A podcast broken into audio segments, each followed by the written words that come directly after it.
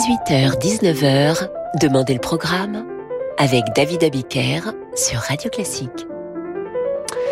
Bonsoir et bienvenue dans Demandez le programme. Ce soir, je vous raconte la vie de Mozart en musique. C'est la deuxième partie. Nous avons laissé hier Mozart orphelin de sa maman, libéré de la tutelle paternelle, émancipé du prince archevêque de Salzbourg et conduit par une jeune chanteuse et riche d'un succès, l'opéra Idoménée donné à Munich. Il est sans le sou et vit à Vienne où il a emménagé dans la pension de madame Weber. La chance va lui sourire. À l'invitation de l'empereur Joseph II, Mozart participe à la cour de Vienne à une joute musicale au pianoforte, instrument sur lequel il excelle. Face à lui, le compositeur italien Muzio Clementi. À l'occasion de ce duel amical, Mozart improvise sur l'air d'À vous dirais-je maman ce qui cause mon tourment. Mozart surprend son monde, conquiert l'admiration de son adversaire, qui n'a jamais entendu jouer, dit-il, avec autant d'esprit et de grâce. Et surtout, Mozart séduit l'empereur.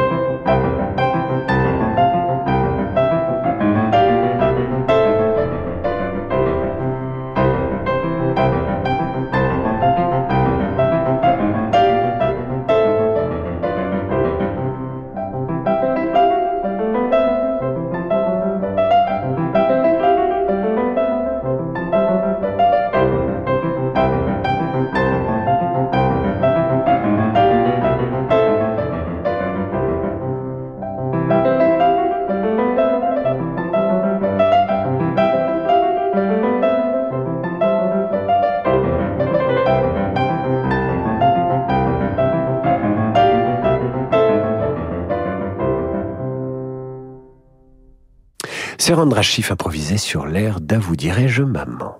Joseph II, que Mozart a impressionné, lui commande un an plus tard un opéra en langue allemande. Ce sera l'enlèvement au sérail qui devient l'opéra le plus joué à Vienne. L'empereur est ravi et le grand Gluck, alors compositeur et directeur des concerts publics à Vienne, félicite le compositeur. Nous sommes en 1782, Mozart a 26 ans.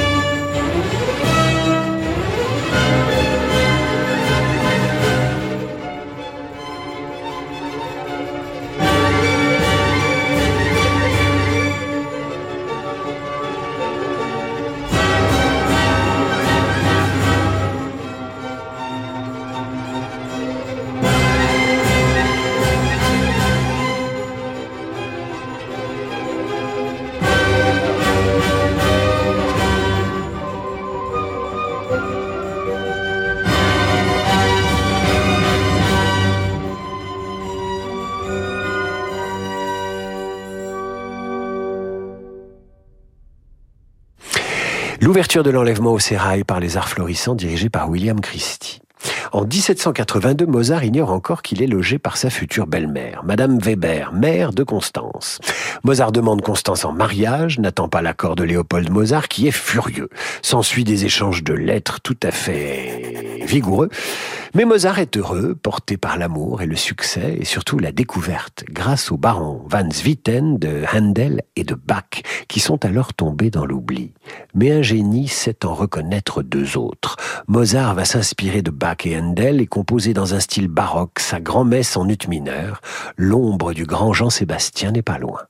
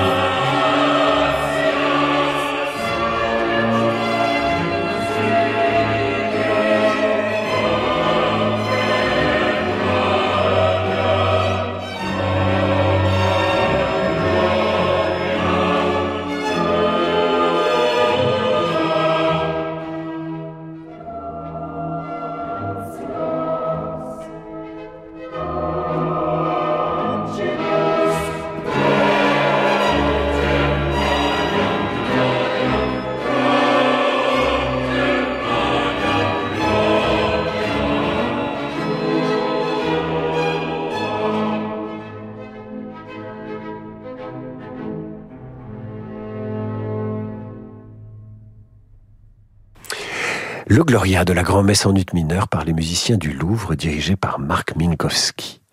Mozart est bien installé dans la vie musicale de Vienne. Le baron Van Swieten le fait entrer en franc-maçonnerie.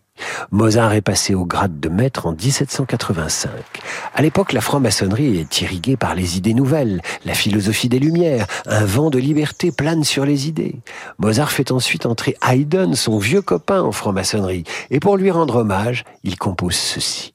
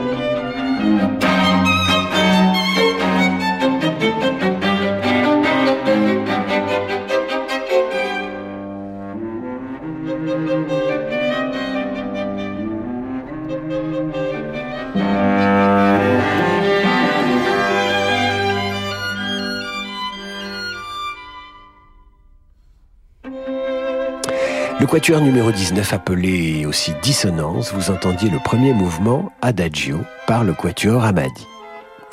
Mozart a 30 ans et il va rencontrer un homme qui va jouer un grand rôle par la suite. C'est un Italien d'origine juive, ami de Casanova, franc-maçon, un prêtre lettré qui a connu tous les plaisirs de Venise et qui est devenu un poète de la cour. Qui est cet homme d'idées, de lettres et de talent Je vous laisse deviner et vous donne la réponse juste après l'entracte.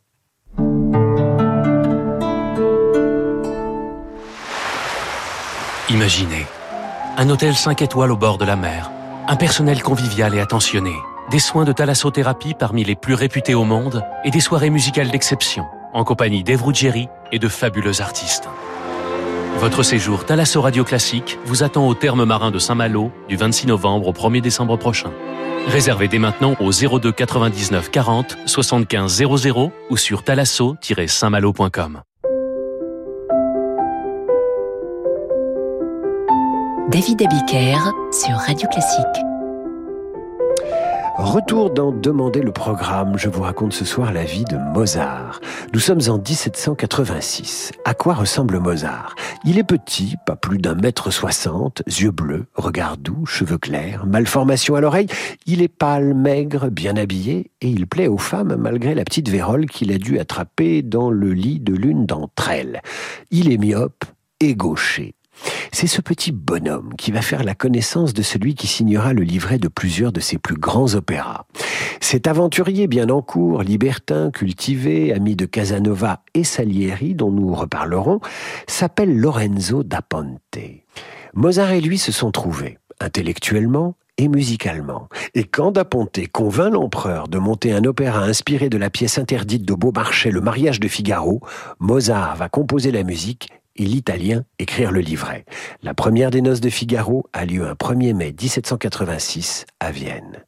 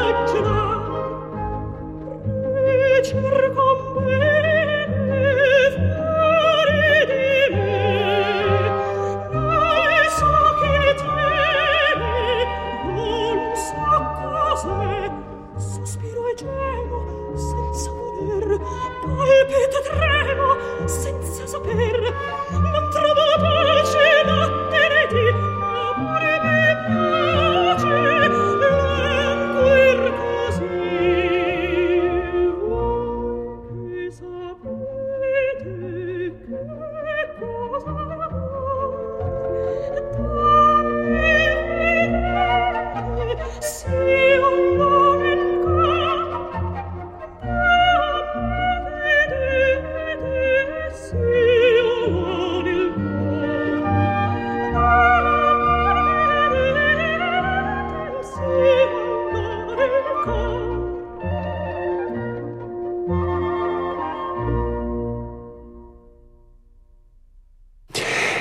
Extrait des Noces de Figaro, Cecilia Bartoli au chant avec le Philharmonique de Vienne dirigé par Claudio Abbado.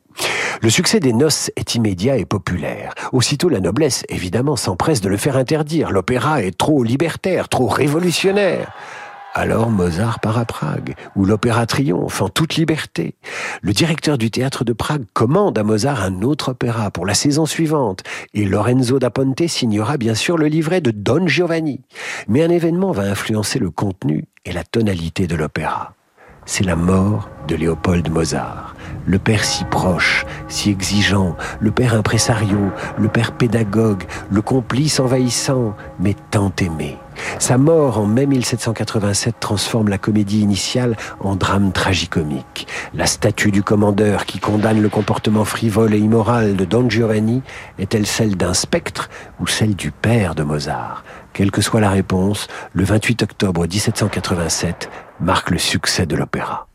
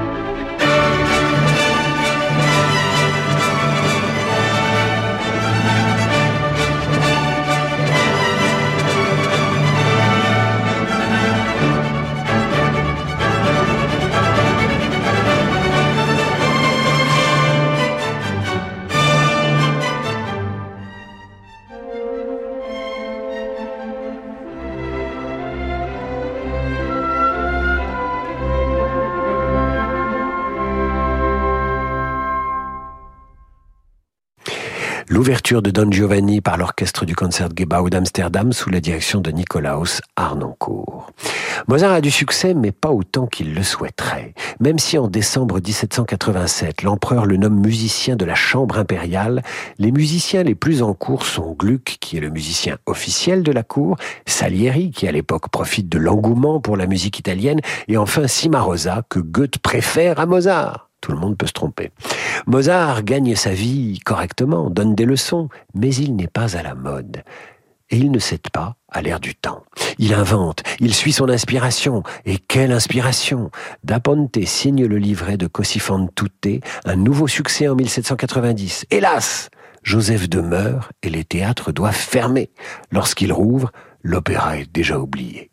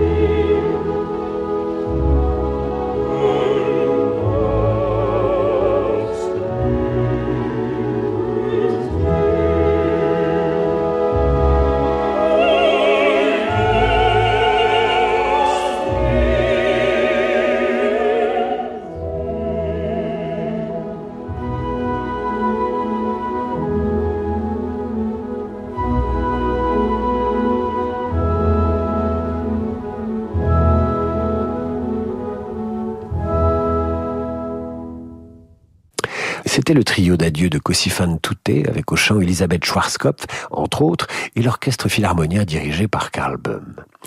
Mozart a perdu un protecteur en la personne de Joseph II, et son successeur, Léopold II, n'apprécie ni la musique ni les fréquentations maçonniques de Mozart.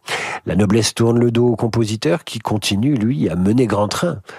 Des dettes, un procès qui le met sur la paille, son ami Haydn qui part pour Londres, Rien ne va plus dans la vie de Mozart qui finit par tomber malade. Il peut alors compter sur son ami Emmanuel Schikaneder, franc-maçon lui aussi et directeur d'un petit théâtre populaire de la banlieue de Vienne. Celui-ci lui commande un petit opéra populaire. Mozart en fera un opéra franc-maçon et un chef-d'œuvre mélodique, drôle, tendre et profond. La création le 30 septembre 1791 est un triomphe. Mozart a trouvé l'oreille et le cœur du peuple.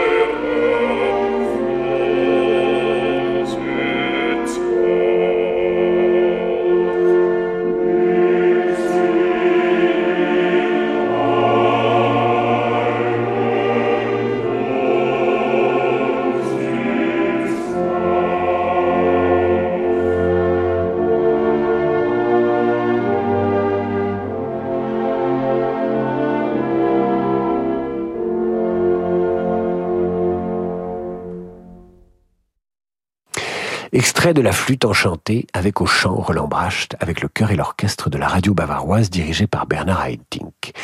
Les derniers mois de la vie de Mozart, malade, sont néanmoins créatifs.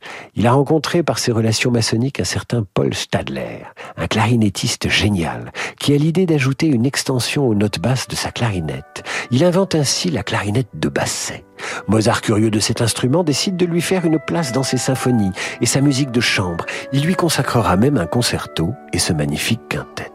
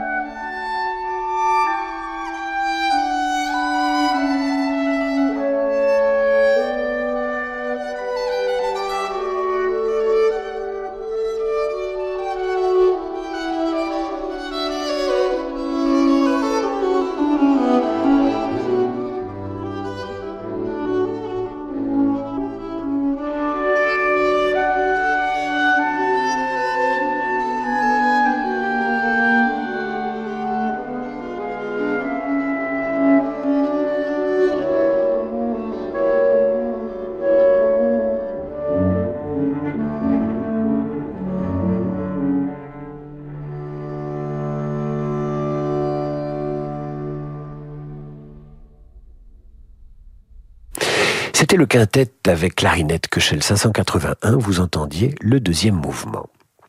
Les dernières semaines de la vie de Mozart sont marquées par une surcharge de travail. On lui commande malgré son éloignement de la cour un opéra pour le couronnement de Léopold II. Ce sera la clémence de Titus qui est mal accueillie. L'impératrice Marie-Louise qualifie même l'œuvre de porcherie allemande. Et puis, un soir, on frappe à la porte de Mozart. C'est un inconnu. Il entre. Il veut rester anonyme et commande un requiem au compositeur, alors qu'il ne reste à Mozart que quelques jours à vivre. On sait aujourd'hui qu'il s'agissait du comte Franz von Walsegg, et certains supposent même qu'il voulait s'attribuer la paternité du chef-d'œuvre que Mozart n'aura pas le temps de finir.